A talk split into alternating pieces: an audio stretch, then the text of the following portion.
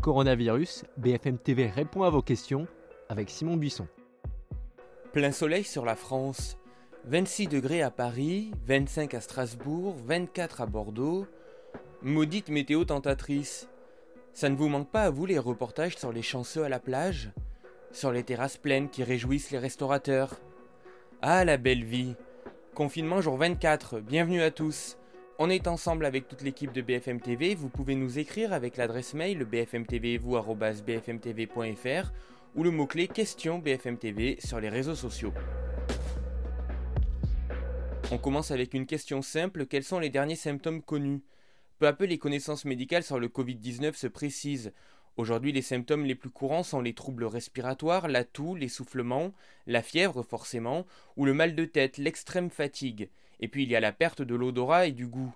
Depuis plusieurs semaines, les dermatologues remarquent aussi des lésions sur la peau associées ou non aux signes du coronavirus. Des engelures, des rougeurs persistantes, parfois douloureuses, ou de l'urticaire passager.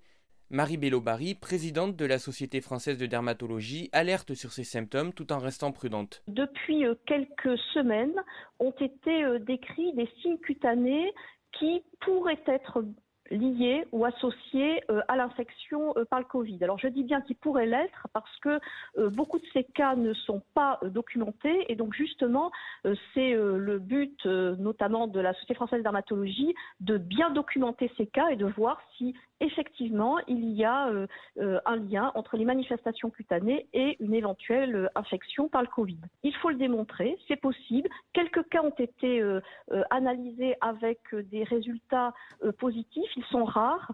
Et dans ces cas-là, en tout cas, c'est les premiers résultats que nous avons de notre côté, ce serait plutôt des manifestations qui surviendraient tardivement dans l'infection. En cas de symptômes cutanés, il ne faut surtout pas utiliser des crèmes à base de corticoïdes qui peuvent aggraver les choses privilégier les crèmes grasses.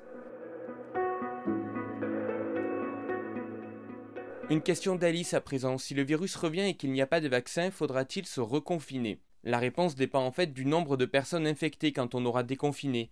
Plusieurs médecins craignent en effet une deuxième vague de l'épidémie. C'est le cas par exemple en Asie du Sud-Est, à Singapour, ou au Japon par exemple, qui vient de décréter l'état d'urgence sanitaire après avoir été plutôt épargné. Pour éviter qu'un virus ne se répande, il faut soit un vaccin, mais on n'y est pas encore, soit une immunité de groupe. Dans le cas du coronavirus, on estime qu'on atteindrait cette immunité collective à partir du moment où 60% de la population sera tombée malade, soit 40 millions de Français. Quand on arrivera à ce stade, chaque malade contaminera moins d'une personne en moyenne contre un peu plus de deux aujourd'hui. D'où l'importance de l'utilisation massive des tests sérologiques pour la sortie du déconfinement. Pour le moment, on estime qu'entre 6 700 000 et 10 millions de Français ont été touchés par le coronavirus. Une question d'Ulrich. De quoi parle-t-on quand on parle des masques périmés? Oui, on l'a beaucoup dit, les masques FFP2 ou chirurgicaux ont une date de péremption. Mais face à la pénurie, leur utilisation est autorisée dès lors qu'elle ne dépasse pas 24 mois, par exemple pour les masques FFP2. Globalement, leur capacité filtrante demeure, mais attention, il peut surtout y avoir des fragilités au niveau des élastiques. Donc avant de les porter, il faut vérifier l'état général du masque. Il doit avoir été conservé dans une zone sèche et bien ventilé avec une température comprise entre 15 et 25 degrés. Sophia, je suis au chômage partiel et sans les primes, mes revenus sont divisés par deux. Que faire si ma banque refuse un report d'échéance de mon prêt immobilier? En ce moment, les banques promettent d'être compréhensives et d'étudier chaque dossier au cas par cas. La plupart des contrats de prêt, si on a un peu d'ancienneté, contiennent deux clauses principales. La première, la modulation des mensualités, vous pourrez alors les baisser de 10 à 30%. La deuxième, le report total des mensualités, de 2 à 6 mois par exemple. Mais dans tous les cas, vous devez toujours payer l'assurance de votre crédit. Une assurance emprunteur qui ne couvre pas la situation actuelle, elle ne se déclenche qu'en cas d'accident ou de maladie. Idem pour la garantie perte d'emploi qui ne sert à rien en cas de chômage partiel, de rupture conventionnelle ou de fin de CDD. Attention, reporter un prêt immobilier peut coûter cher puisque la suspension des mensualités rallonge le prêt et donc entraîne un surcoût d'intérêt. Une question d'Hélène maintenant. Ma sœur vient d'accoucher et la maternité lui demande de rentrer chez elle au bout de deux jours. Est-ce que cela fait suite à la situation sanitaire actuelle? Oui, la Haute Autorité de Santé recommande une sortie précoce de la maternité dès l'instant où tout s'est bien passé pendant l'accouchement et que la mère et le bébé vont bien. Pour les femmes ayant accouché par voie basse, le délai est de 48 heures, délai rallongé à 4 jours pour les césariennes. Un suivi à domicile reste cependant indispensable avec une première visite idéalement dans les 24 heures qui suivent le retour à la maison. Les sages-femmes sont les seuls professionnels qui prennent en charge les sorties précoces à domicile ou en cabinet en s'assurant de la bonne santé de la mère et du nouveau-né. Concernant la surveillance du bébé, justement, il doit être examiné par un pédiatre avant la sortie de la maternité.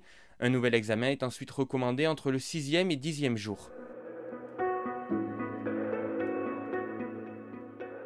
Cassandra est inquiète, mon conjoint et moi-même devons nous marier en juillet prochain. Pouvons-nous maintenir nos dates ou devons-nous réfléchir à un plan B?